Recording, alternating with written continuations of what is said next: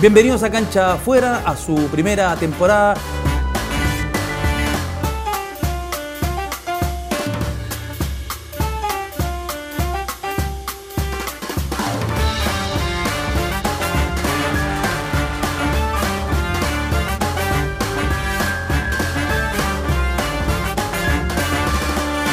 Bienvenidos a otra edición de Cancha Afuera desde el bar Liguria, aquí en el bar La Tarde, en el centro de Santiago, junto al periodista Eduardo Santa Cruz, académico, profesor de la Escuela de Periodismo de la Universidad de Chile, y ante todo magallánico, hincha de, Magallanes, el primer tricampeón del fútbol chileno, el primer campeón del profesionalismo, y además, Eduardo, imposible no ser de Magallanes con padre y madre magallánica. Sí, aunque a veces los hijos asumen al revés, ¿no? Claro, por forma de rebelión se ponen contra el Pero en este caso no, no ocurrió así, pues efectivamente. Mi padre y mi madre, los dos hinchas eh, de todos los domingos, de, hinchas del fútbol además. ¿ah? Eh, para ellos en la casa, yo lo conservo hasta el día, el fútbol el fin de semana es la, probablemente la principal alternativa de entretención. ¿no? Eh, sea quien sea eh, quien juegue, ¿no? Obviamente, Magallanes con mayor razón. Entonces, desde que tengo recuerdo, me recuerdo de la campaña en el año 56. Ah, desde allá. Desde ahí. Eh, antes, yo sé que me han llevado al estadio, pero no, no la recuerdo. Crónica de un encuentro fue un, libro que, trabajaste tú, que, escribiste, y recién hablabas de la familia. Se ha perdido el concepto de no me refiero a ese concepto de que la familia vaya al estadio, sino que la familia que, participe del fútbol, que mm. entienda el fútbol como, como casi como un ritual. Yo creo que en, eh, alguna medida sí, ¿ah? es decir, eh, un poco por la experiencia, como digo, personal, de, ver que el fútbol en general es una de las entretenciones fundamentales dentro de la, casa, ¿no? Y eso se expresaba de manera de mil maneras, ¿no? en esa época, cuando yo era niño, joven, ¿no? El, hablando fines de los 50, década de los 60, eh, en los campeonatos internacionales de verano, en que se había una definición del título, me acuerdo, por ejemplo, la del 61 entre la Chile y la Católica, ¿no? Eh, dos definiciones, porque en esa época no había tiros penales, claro. se iba a otro partido más.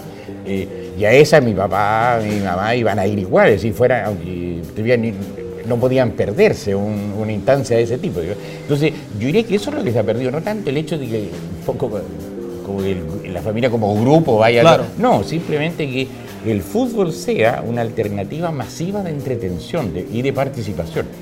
Pero ustedes, ustedes tenían además, me imagino, dos cosas en la casa mm. para, para estar cerca del fútbol. La revista Estadio y la radio. por supuesto.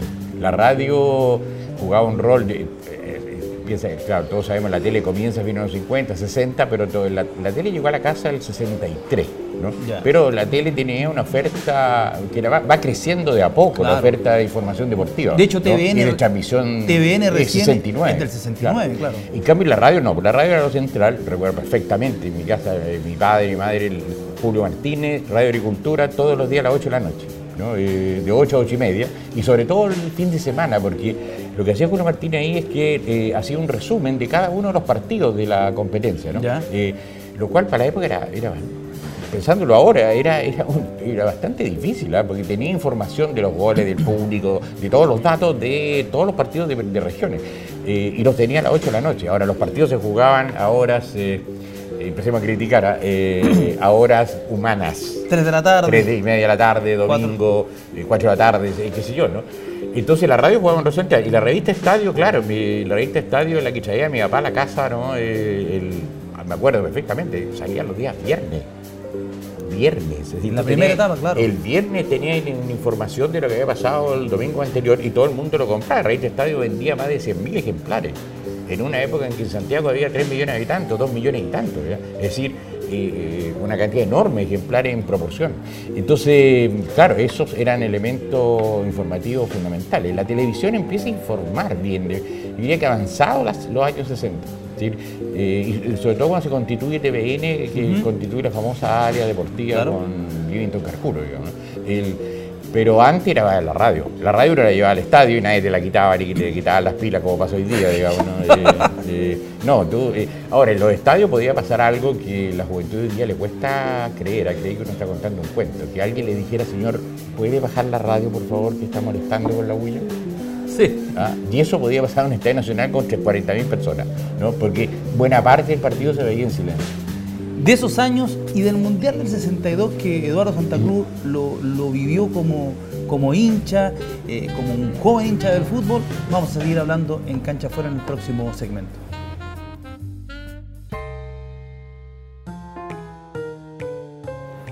Retornamos a cancha afuera junto a Eduardo Santa Cruz. Nos habíamos quedado en, ese fútbol de familia y, en el recuerdo del, fútbol local. Y en ese fútbol, tú como un historiador del fútbol nuestro, el Mundial de 62, Eduardo, me parece que es a no dudarlo el mayor hito en nuestra historia por lo que significó y de pronto se mira con cierta nostalgia, pero no con la dimensión de lo que significó para el país, por ejemplo, con el terremoto del año 60 en el medio. Sí, exactamente, porque eh, habría que, eh, podría ser un poco largo, pero habría que colocar en, el contexto lo que era el país, lo que era la sociedad chilena, lo que era el fútbol chileno. Eh, hay que pensar que todavía no había televisión todavía, bueno, para qué decir internet o cosas así, digamos. Entonces, la información que uno tenía de, los equipos europeos, por ejemplo, era a través de la revista Estadio, a través de la radio. Eh, recuerdo perfectamente la final del 58 en Suecia, que la dieron, la transmitieron, reprodujeron acá la radio, la transmisión brasileña, en domingo en la mañana, como a las 9 de la mañana, ¿no? Entonces escuchaban portugués ese partido. Entonces, que te vinieran equipos europeos a jugar era algo que no habías visto nunca, ¿no? Y que era realmente. Ahora, la, preparación de la selección significó que vinieron, vino muchos, varios equipos vinieron antes. Hungría, que fue el último. Vino Hungría, que se le ganó 5-1, vino Alemania, el 61 se le ganó 3-1. Eso incluso ya decía algo, ¿ah? parece que podemos competir. Y lo que yo siempre le digo a los jóvenes, es decir, el, la afición chilena, lo único que pedía de esa selección es que no hiciera el loco se suponía que los otros equipos eran mucho mejores. Que colleriara. Que hicieron un papel digno. Si a, mí me, si a nosotros nos hubieran dicho, mira, de los tres eh, partidos de la serie, eh, Italia, Alemania, Suiza, perdemos los 3-1-0, lo firmamos todos ahí, en esa época. ¿eh? claro, porque se habría competido, lo que se pedía no hacer el ridículo. Ahora, pero además el Mundial fue mucho más que un partido, que partido de fútbol. O sea, se arregló la avenida Mata. todos esos jardines que hay en la avenida Mata en medio fueron para el Mundial. El campo de deporte. Eh, el campo de deporte, la, Villa Olímpica. Es decir, se trató de. Eh, fue lo que. Yo se lo, se lo aprendí a un, académico brasileño, brasilero que vino hace par de años allá en la facultad y que, eh, hablando de los mundiales en Brasil, dijo, es el mundial de, ustedes, es el mundial de Chile, es el de Chile, es decir, de la sociedad chilena, es el mundial que involucró a, toda la, a todas las partes de la sociedad, a todo el pueblo, es el mundial de ustedes. Hicieron lo que pudieron hacer, lo mejor posible. Ahora, no fue el mejor del mundo, no lo mejor. No fue perfecto, no pero fue lo mejor que la sociedad chilena pudo hacer. Una cosa que logró la, Organización del Mundial, yo creo que está bien, está bien planteado en la serie que se hizo, es que involucró al país. Al país, claro. Involucró a todo el país. Entonces, se empezó a meter y a preocupar eh, con incluso de esas cosas, ¿no? De hermosear la ciudad, de crear plazas. La avenida Mata al medio era un peladero de tierra. La, avenida desde la moneda hacia la estación central al medio era un peladero de tierra y dos calzadas por lado, ¿no? Eso era todo. Porque al medio andaban los tranvías y cuando se habían acabado los tranvías, quedó la tierra nomás. Bueno, eso se convirtió en jardines, porque se trataba de, hacer la, mejor, cara, posible y como digo, de, de involucrar a, toda la gente. ¿Y desde el juego cómo lo, viste el Mundial de 62? Y desde el juego, como digo, lo que se pedía era no hacer el loco, hacer un equipo digno que compitiera y efectivamente eso se logra. El equipo juega mucho más de lo que uno pensaba, de lo que pensaba que, iba, que iba a jugar. ¿no? El, es decir, parte ganando, bueno, yo vi la famosa batalla contra los italianos, que también hay una serie de mitos creados ahí. ¿A todos los partidos en Santiago? Eh, a todos los partidos. Mi padre, me, yo tenía 12 años, mi padre compró un abono para él, uno para mi mamá y uno eh, para mí. Se demoró dos años en pagarlo, o sea, 40, 24 eh, cuotas pagar eso. Porque efectivamente el precio de la entrada era como si hoy día la galería te cobraran 25 mil pesos, una cosa así, digamos, unas cinco veces o seis veces lo, lo normal. Entonces te daban una chiquera, una especie de chiquera donde venían las 10 entradas, una por cada, porque era un mundial de 16 equipos y en Santiago había 10 partidos. Eh, entonces vi desde el primero con Suiza, 30 de mayo, que ya se va a cumplir un nuevo aniversario, hasta el último con la final de Brasil-Checoslovaquia. notable recuerdo. Vamos a seguir en el próximo segmento con Eduardo Santa Cruz, pero ya hablando de su amor, del manojito de claveles, de Magallanes.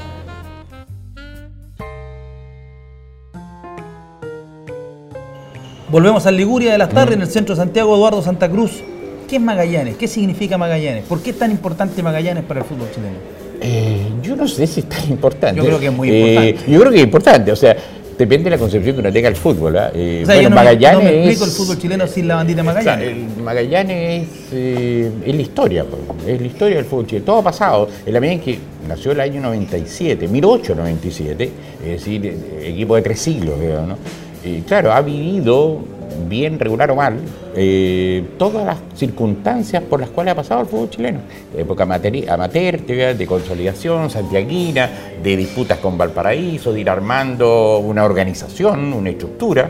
Ahí Magallanes tiene seis títulos, tiene un bicampeonato invicto en el año 2021, que es donde el equipo de jugada de Arellano. ¿no? El, eh, y después, bueno, el profesionalismo está entre los equipos, seis equipos fundadores, junto a Colo Colo, Auda, Auda es otro equipo muy importante, ¿no? Unión. Entonces, claro, le han pasado todas las cosas que le han pasado al fútbol chileno. ¿eh? Magallanes ganó una Copa Internacional en el año 49, ¿no? En la Copa del Pacífico, que se jugaba entre equipos de Ecuador, Perú y Chile, ¿no? Eh, en un campeonato en marzo que se hacía seis equipos todos contra todos. El, y claro, y también descendió al ascenso, después descendió a tercera, ha pasado por, por todas las circunstancias. De hecho, también incluso fue del, probablemente, no sé si fue exactamente el primero, pero Copiapó también, en el primero en, adoptar esta figura de entregar la gestión a una sociedad anónima. que fue el año 99, antes, seis años antes que Mucho antes, la ley. claro. bueno, es todo un caso eso, ¿no? Eh, porque la entregó por 99 años. Eh, 99 años, es como el canal de Panamá, eh, que fue parecido a la, sesión. Eh, bueno, y ahí está, eh, hay, el, club sigue existiendo, hay una corporación, se convirtió en corporación hace poco, cosa de un mes, una, una reunión, son, mis hijos participan, dos de mis hijos participan en las reuniones, van, porque la idea es esa, que vayan, no sea el club de los viejitos, sino que sea gente, y es gente entre 30 y 40 años en el centro de Santiago, como siempre hemos sido equipo de Santiago. ¿no? Eh, entonces, claro, Magallanes, la importancia que tiene yo, que pienso yo que puede tener es que condensa las distintas facetas, por las distintas etapas por las cuales ha pasado el fútbol chileno y de alguna manera también las que vendrán, ¿no? Es decir, eh, porque van a venir más convulsiones. Y como hincha de Magallanes, ¿te pasa que te miren con, con extrañeza? Porque ocurre muchas veces a los que somos hinchas de equipos chicos, por ejemplo, yo soy hincha de Deporte Antofagasta y me dicen, sí, pero además de qué, pero qué equipo te gusta, de verdad, porque ese, mm. no, me gusta Antofagasta. Y dicen, pero ¿cómo te, no, no, te, gustan uno de los tres grandes? y a la gente, con la gente que le gustan los equipos chicos, como que tienen esa, esa impresión que es algo raro. Ahora, eso es que en Chile, eso tiene que ver porque en Chile en los últimos 20 o 30 años se impone un modelo de sociedad, modelo cultural, etcétera, marcado por un exitismo enfermizo y, que, gana, y que no tiene ningún sentido por lo demás, ¿no? que no tiene ni una base. Pero entonces, claro, se supone que el fútbol es solo eso, ¿no? Eh, ahora, yo no diría, ni siquiera diría que son los tres, los tres equipos grandes, son los tres equipos poderosos, que no es lo mismo, son poderosos económicamente.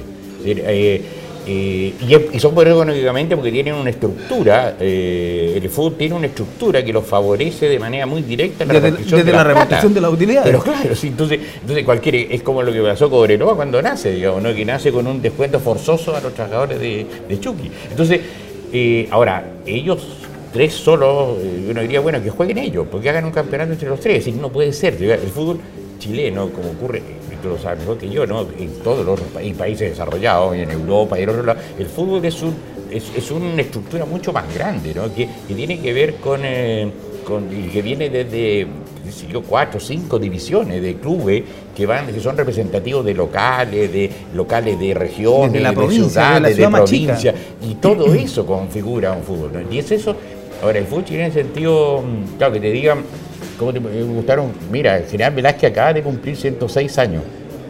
El general Velázquez está, parece que es su segunda, está en segunda, sí, sí, por fin, ¿no? Eh, bueno, no me cabe duda que la gente de San Vicente de Tacuatá puede hinchar general Velázquez, ¿qué tiene de malo? es, eh, es la forma que tienen de expresarse culturalmente incluso. Entonces, eh, ser de... Ahora, Magallanes fue grande, ¿no? Fue con Colo eran los dos, hasta los años 60, yo hasta por ahí, ¿no? Los, eh, los dos clubes más poderosos, ¿no? Y eh, lo que tiene, claro, es, es, esa, es un proceso largo de decadencia, pero tiene 122 años, bueno, en los próximos 100 años podrá volver a ser grande. Es decir, son procesos históricos muy largos, ¿eh? donde lo que ocurre hoy día eh, no necesariamente es la pauta. O sea, ¿qué sabemos lo que va a pasar en 50 años más? No, no, vamos a estar. ¿Cómo va a ser el fútbol? ¿Cómo va a ser el campeonato? No tenemos idea. Entonces, esas miradas son muy presentistas, ¿eh? muy, muy inmediatistas. En el próximo segmento con Eduardo Santa Cruz vamos a ir a la cancha, a hablar de, Magallanes, pero desde el juego.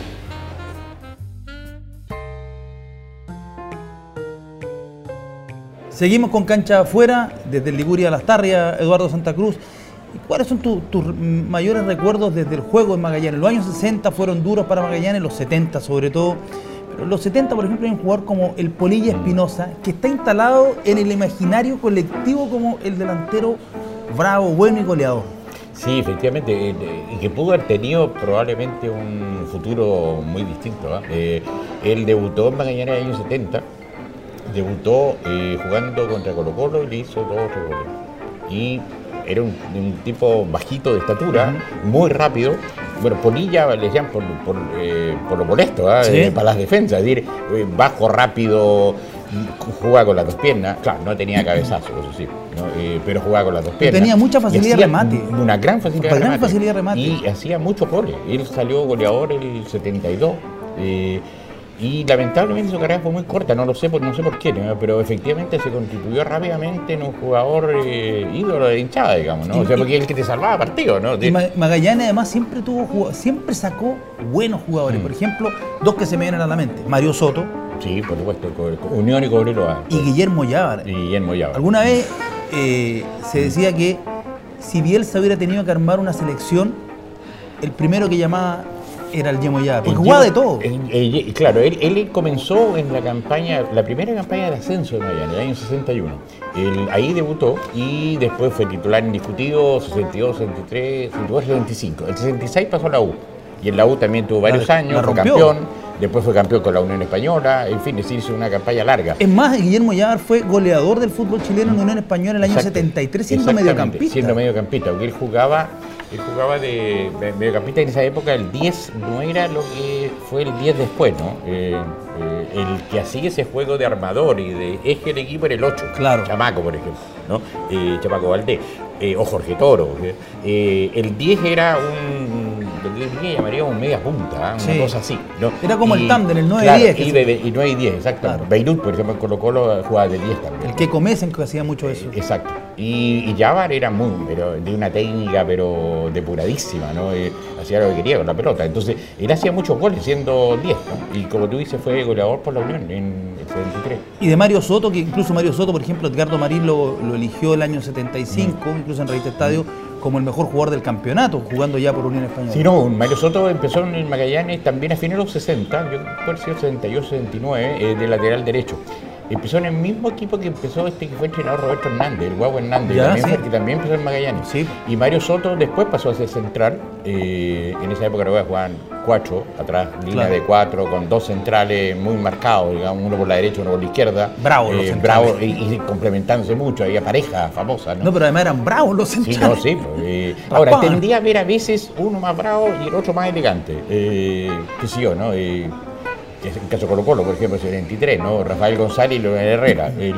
El, y Mario Soto, claro, se destacó rápidamente y, rápidamente lo vendieron, que era como el karma de Magallanes, sacar jugadores y rápidamente, por la falta de recursos económicos, porque eso, Magallanes siempre ha sido un equipo que no tiene nada debajo, o sea, no, o no tenía, digamos, no, no tenía industria, no tenía empresas, no tenía ciudad, no eran los socios, eran los socios los que lo mantenían. Entonces, el tema de los recursos va a ser siempre un problema que lo llevó a muchas crisis, ¿no? A crisis muy tremendas.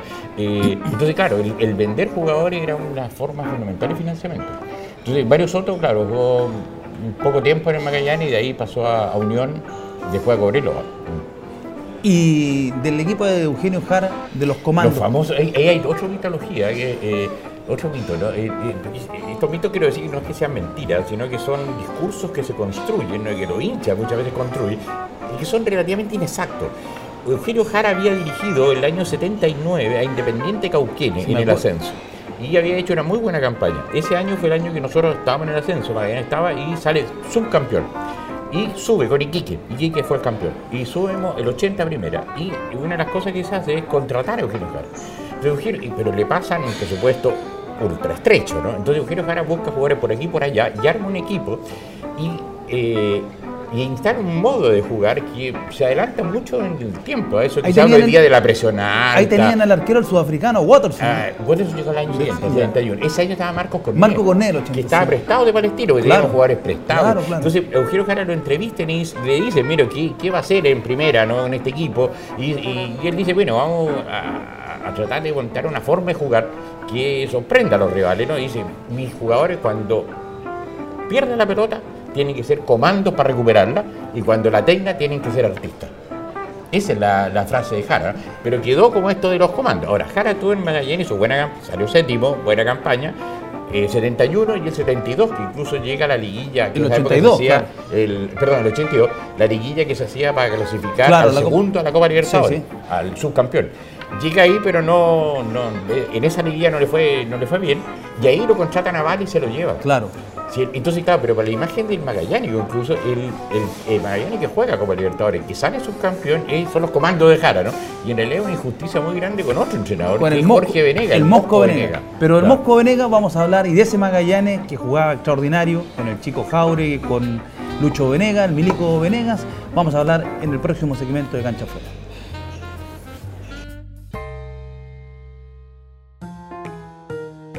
Seguimos Eduardo Santa Cruz desde Liguria aquí en el centro de Santiago, eh, hablando de Magallanes, ese gran momento de Magallanes en los 80, haciendo la aclaración histórica y, muy pertinente de cuál era el cuál realmente fue el equipo de los comandos y ese equipo que después dirige el Mosco Venega, Jorge Venega, que agarra ese equipo en la, temporada 83, cuando el fútbol chileno después del Mundial de España 82 quedó bien desarmado entre lo económico y, las competencias. Sí, no, vivía un caos. Vivía un, caos. Pero ustedes agarraron una campaña extraordinaria y llegaron a la Copa Libertadores, clasificaron el 83, pero la jugaron el 85. Exactamente. Bueno, ese era el parte del caos. Eh, era un campeonato de 24 equipos, eh, un manejo desastroso de, los que manejaban eh, el fútbol, que eran todos dirigentes ligados al régimen. Todos los clubes impagos huelga, de todo, ¿no? Es decir, eh, eh, y, en ese largo campeonato que terminó en abril del 84, y por eso que se jugó la Copa Libertadores el año siguiente, porque la Copa Libertadores se juega en el verano, eh, o sea, comienza en el verano. El, eh, ese, es el equipo efectivamente que llega, que gana una liguilla final con Cobreloa, la Chile y la Católica, ¿no? Eh, eh, y el último partido con la Católica, le gana 3-0. Era un baile. Un baile, una demostración. Era un equipo de jugadores muy hábiles, muy técnicos, de poca envergadura física, ¿no? más bien pequeño, y que lo que llamaríamos hoy día hacían un juego fundamentalmente de posesión. ¿no? De, de todos hacían goles, eh, se descolgaban ¿no? laterales, Medina, por ejemplo, por la derecha. ¿no? Extraordinario eh, simulador para los penales, chico Medina, extraordinario. ahora sí, ahora le decían, pero lo que pasa es que eran tan pequeños y, den, y flaquitos, ¿no? Eh, menuditos, de, que los topaban y caían. Pues, ¿no? entonces ellos en la media cancha evitaban el roce sobre la base de tocarla ¿no? y de una gran técnica. Pero claro, entrando al área buscaban el roce y iban a dar al suelo. Estaba Lucho Pérez, el chico Pérez, que lo ponían de lateral en ese tiempo. Lucho Pérez comenzó de lateral, yo me, acuerdo el partido, ese, incluso el partido, fue ese año en la Copa, estas copas de apertura que hacían como apoyagol, que además, jugando con la Católica en San Bernardo, apareció Luis Pérez del de lateral derecho. En ese mismo partido apareció Basay, que era muy jovencito, ¿no? Eh, apareció Vilche. Era, era una juvenil espectacular. Sí, bueno, jugador. Espectacular. Y eh, bueno, ahí a Basay, cosa que recordaban el otro día cuando estaba jugando Curicó Palestino, en, eh, que Basay había jugado por Curicó. ¿no? Claro, fue a préstamo. Fue a préstamo en el año 84 a Curicó. Eh, y, entonces, claro, ese equipo de Venegas tenía esa impronta que era muy distinta a la de los comandos de Jara del año anterior. lo, que ocurre es que clasifica el 84 para jugar el 85 con Colo Colo, van los dos y el 85, eh, Venegas también se va, se va al Auda. Y el 85 vuelve Jara Magallanes. Y hacen una Copa de Libertadores bien digna, incluso ganan en Montevideo. Claro, y todo, bueno, eh, bueno, siempre los magallanes que decir la mala suerte Magallanes. ¿ah? Eh, claro, eso siempre nos toca la, peor, siempre nos toca bailar con la fea, siempre nos toca la peor. En esa época la Copa de Libertadores eran de dos países. Claro. Grupos de dos países. Nos toca Peñarol y Bellavista, Colo Colo Magallanes, y además clasificaba uno. Uno. ¿Ah? Eh, nosotros le ganamos a Bellavista aquí, empatamos con Peñarol aquí, le ganamos a Bellavista en Centenario y perdimos 1-0 con Peñarol en Centenario. Y no bastó, no fue suficiente. Y ganamos 1-0 con un gol de Luis Pérez, de Chico Pérez, de tiro libre. Un tiro libre. En, en el Centenario, claro. Nos vamos a ir al último segmento de Cancha Fuera y vamos a hablar del fútbol y la dictadura.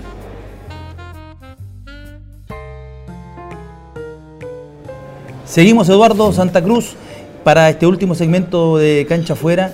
Eh, tú como seguidor de fútbol, como hincha de, de la cancha, del estadio, seguidor de Magallanes, estudioso del fútbol, un historiador del fútbol, ¿cómo analiza el proceso que se vivió durante la dictadura en el fútbol chileno? Tengo una tesis, eh, no alcanza a ser tesis, pero yo creo que todo lo- el proceso de descomposición que comienza a vivir el fútbol chileno nace justamente, o se había incubado un poquito antes, pero se empieza a desarrollar durante la dictadura y durante la dictadura tenemos de los hechos más delictuales, más deleznables en la historia de nuestro fútbol. El escándalo de los pasaportes Paysandú, eh, soborno, arreglo de partido, la organización Orema para arreglar partidos de los árbitros, la Pollagol, y concluimos con el escándalo Maracaná justo el 3 de septiembre del 89, cuando ya pasó el plebiscito y viene la democracia, como un, un círculo que concluye. Ahí. Sí, efectivamente, yo comparto esa idea de que eh, lo que ocurre con la dictadura es que una estructura que tenía el fútbol profesional chileno de, la- de los 30 eh, es destruida por la dictadura. Ahora, no digo que esa estructura fuera perfecta, ni mucho menos, ha tenido una serie de, de deficiencias, ¿no? y que implicaban una forma de organización, una forma de financiamiento de los clubes, una forma de, estructura de los campeonatos, etc. Había ahí eh, y un- una cosa de base que es el club social y deportivo como, como estructura básica de, de la organización del fútbol. Eh, yo creo que esa- esa- no es posible volver a ella, por ejemplo, ¿no? Eh, volver a eso. Pero eh, lo que hace la dictadura, eh, a mi modo de decirlo muy breve, es lo mismo que hace con la educación, con la salud, con la previsión. Es decir, rompe y destruye El tejido social. eh, la estructura social que sustentaba esa práctica social llamada fútbol profesional, ¿no? Eh, como lo hizo con la, con, la educación. La diferencia, para mi modo de ver, ¿cuál es? Que bien regular o mal, nos gusta o no, a mí no me gusta, pero sobre- la educación agarró y sacó un decreto y creó otro sistema que ha estado en jaque hasta ahora, ¿no? Eh, eh, muchos de sus elementos siguen plenamente vigentes. Eh, el segundo agarra la previsión, ¿no es cierto? Destruye lo que había y saca otro decreto, podría serle la dictadura, ¿no? Y crea otro sistema, que son las AFP. Y con la salud crea la ISAPRE, es decir, destruye lo que había, lo que había sido la sociedad chilena, pero construye otro, ¿no? A su, de, de acuerdo a sus parámetros y a su ideología. En rigor es fundacional. Es funda- por supuesto, la, la dictadura es absolutamente fundacional, o sea, crea un nuevo Chile. ¿no? Ahora, en el fútbol no lo hace, no logra hacerlo. De- solamente destruye. Entonces, la imagen que tenemos los occidentes es el caos, ¿no? Porque está destruyéndose una toda esa estructura, pero nos está. Hubo intento, o sea, la intervención de Colo Colo por parte del Ministerio del Interior para crear lo que se llamó el fútbol empresa. El VHC, ¿no? ¿te recuerdas? No, el VHC, llegándoselo a un grupo económico, eh, va en esa dirección, pero eso fracasó. Termina intervenido. Colo Colo por la central de Sí, fútbol. claro, es decir, porque no, porque el grupo HC lo devuelve, lo devuelve y más aún cobra toda la plata que había puesto en Colo Colo, o sea, que le devuelvan la plata y se la tienen que devolver. Y esa es la famosa de- deuda histórica de Colo Colo, etcétera. Entonces, eh, al modo de ver lo que hace y lo que ocurre con la, con la dictadura es eso. Y por otra parte, una intervención directa, pero absolutamente directa, tan directa que llega a ser eh, difícil incluso de documentarla. ¿no? Piensa que toda la es muy común en regiones, ¿no es cierto?, que los clubes deportivos tengan de dirigente al alcalde, al gobernador, qué sé yo. Bueno, toda esa estructura del Estado deja de ser elegida, los alcaldes, por Claro. ejemplo, y pasan a ser nombrados. Es decir, el, con el simple nombramiento del alcalde se hace de los clubes. Claro. Interviene Colo Colo. Tiene el caso de la Universidad de Chile, ¿no? que era el club deportivo de la universidad, eh, eso, lo di- coloca dirigentes que eran de un grupo político llamado Avanzada Nacional, de extrema derecha, Rolando Molina, Ambrosio Rodríguez. ¿no? Ellos son los que crean la Corfucha, es decir, sacan al fútbol profesional de la universidad y deja de ser, que es mi tesis hasta ahora, ¿no? Eh, deja de ser de la Universidad de Chile. Es decir, eh, y, y crea, crea clubes, Arica, Iquique, Cobreloa, Cobresal, Puerto Montt, Osorno, Valdivia. Eh, es decir, con esta idea de, con- de, de que usar al fútbol geopolíticamente, como Claro. decía Pinochet, ¿no? de usarlo para copar el territorio. ¿no? Ah, Recordemos que son los años de posible guerra con Argentina. De darle una de- identidad con, de con el, con el- vínculo con el resto del Eh, país. Claro, y de, entonces hay toda una operación que de- en muchos aspectos, ¿no? Bueno, crear la, crear Apoyagol, que era- es cierto, era una aspiración del fútbol de, de mucho tiempo antes, los pronósticos deportivos. Y esa es una enorme cantidad de plata al principio, ¿no es cierto? Eh, que se maneja discrecionalmente. Como tú decías, hay un montón de escándalos. Te faltó uno, el de, el de la Comisión Organizadora Mundial Juvenil del, Del 87. 85. 85, que- claro. Que, no se pudo hacer por los fraudes, ¿no? Y ahí está Ambrosio Rodríguez, presidente. Una Y- investigación del ministro Sergio Darlo. Claro. Y que la FIFA permitió hacerlo en el 87. Está el Panamericano 87 que se tuvo que entregar la sede porque no era. No había, es decir, todo el deporte nacional, ¿no? esto que eh, sufre, por así decirlo, el, el- el- el- el- es investido por la dictadura, que lo destruye, pero no construye un otro sistema. Entonces, eh, no es raro que, claro, después, para mi modo de ver y mi opinión, la ley de sociedad deportiva viene a ser lo que la- a completar el trabajo de la dictadura, es decir, eh, privatizar el fútbol. ¿Qué es lo que privatizarlo? eh, ¿Qué es lo que no la dictadura había hecho? Entonces, no es raro que cuando se discute la ley de sociedad anónima deportiva, se usa de argumento para crear la sociedad anónima lo que pasó en los 80. ¿eh? Dice, todos los dirigentes ladrones, todo ineficiente, etcétera, etcétera. ¿no? Se ve hacia atrás porque hacia atrás se habrían topado con dirigentes de la talla de Ditbor o de Pinto Durán o de Alvear o qué sé yo, de, con otros que no eran ni ladrones, ni ineficientes, etcétera, eh, entonces eh, se arma, lo que, lo que ocurre hoy día es que se viene a coronar, se puede decirlo, la ISAPRE que creó Pinochet eh, en el fútbol se, se hicieron ahora. ¿no? Gracias, Eduardo Santa Cruz. Gran conversa. Rick, gracias a ti.